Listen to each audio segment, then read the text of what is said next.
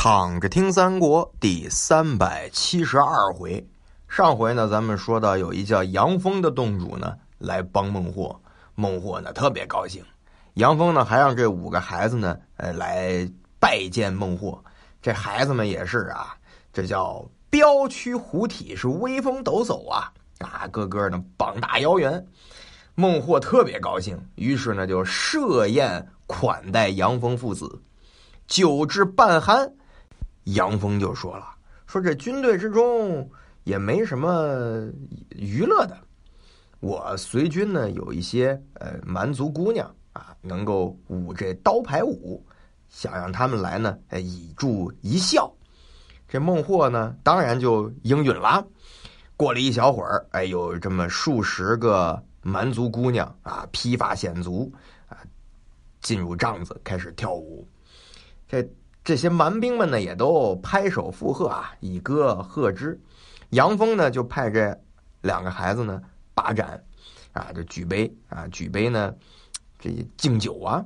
俩孩子呢，就来到孟获和孟优跟前啊，二人呢接过杯，刚准备饮酒的时候，杨峰是大喝一声，这二子呢，已经将孟获和孟优呢拽下座来。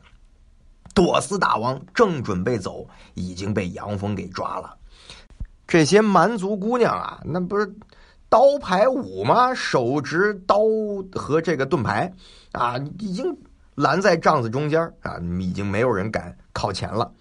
孟获呢就很悲伤，说：“兔死狐悲，物伤其类啊！”你看这孟获还读过点汉族的书，还知道成语啊。说我跟你们都是各洞的洞主，往日无冤，近日无仇，你害我干嘛呀？杨峰说了，说我这兄弟子侄啊，都感念诸葛丞相的救命之恩啊，我们无以为报。你今天反叛，我们怎么能够不把你抓住呢？于是各洞蛮兵呢都走回本乡了。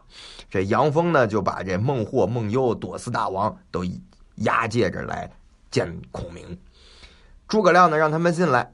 这杨峰等都拜于帐下，说：“我的这些兄弟子侄都感谢丞相的恩德，所以呢，就把孟获、孟优抓来献给您。”诸葛亮呢，重重有赏，让人押着孟获呢到帐子里来。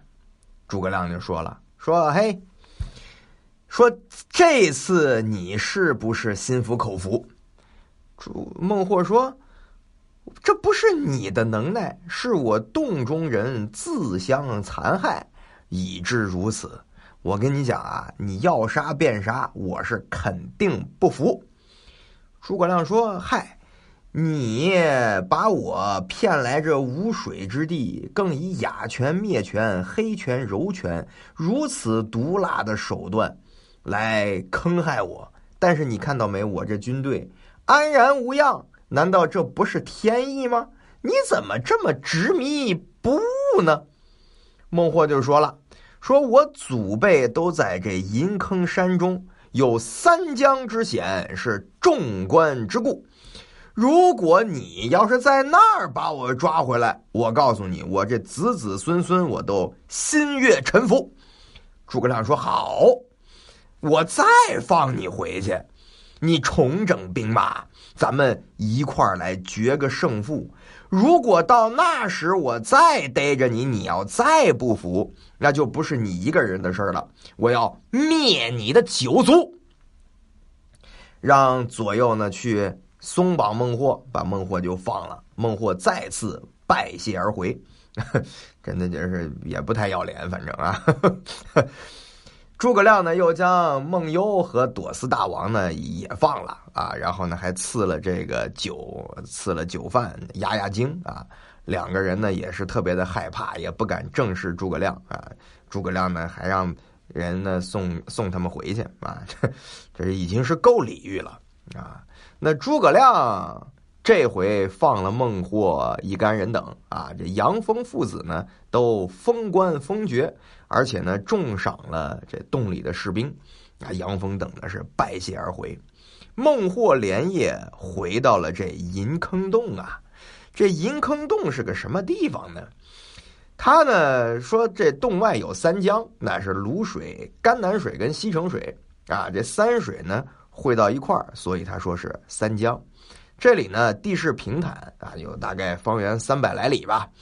呃，物资呢物产还是比较丰富的。洞西二百里呢还有盐井，所以他这儿呢是不缺吃不缺穿。这个山上呢产银矿，所以他们这儿呢叫做银坑山。那山中呢都搭建着这宫殿楼台啊，给这蛮王呢当这巢穴，还建了一祖庙啊，名曰家鬼啊，他们管这祖宗可能叫家鬼。每年四季呢是烹羊宰牛啊，是祭献啊，名曰呢卜鬼。那么。每年呢，常常以这个蜀人或者是外乡人啊来祭奠。如果有人得了病呢，他们不吃药啊，他们只是祈祷这个巫师，这是名曰药鬼啊。这个地方没有什么刑法，但凡犯了罪就斩啊，你就就是没有没有什么量刑一说啊，你犯错误犯错误就把你宰了啊，就这么一回事儿。要是赶上风调雨顺的年景，那就收获稻谷了。那如果呢，这个年景不好啊，收成不好，怎么办呢？杀蛇为羹，是主相为饭啊，就吃这野生动物。每块地方呢，也有自己的行政长官啊。这一把手呢叫洞主，这二把手呢就叫酋长。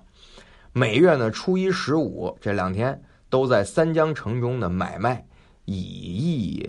以物易物啊，这就是这个地方的风俗习惯。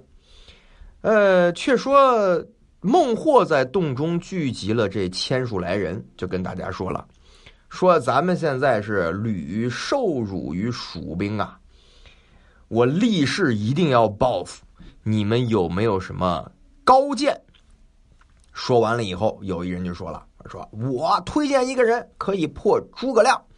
那这人推荐的是谁呢？”咱们下回接着聊。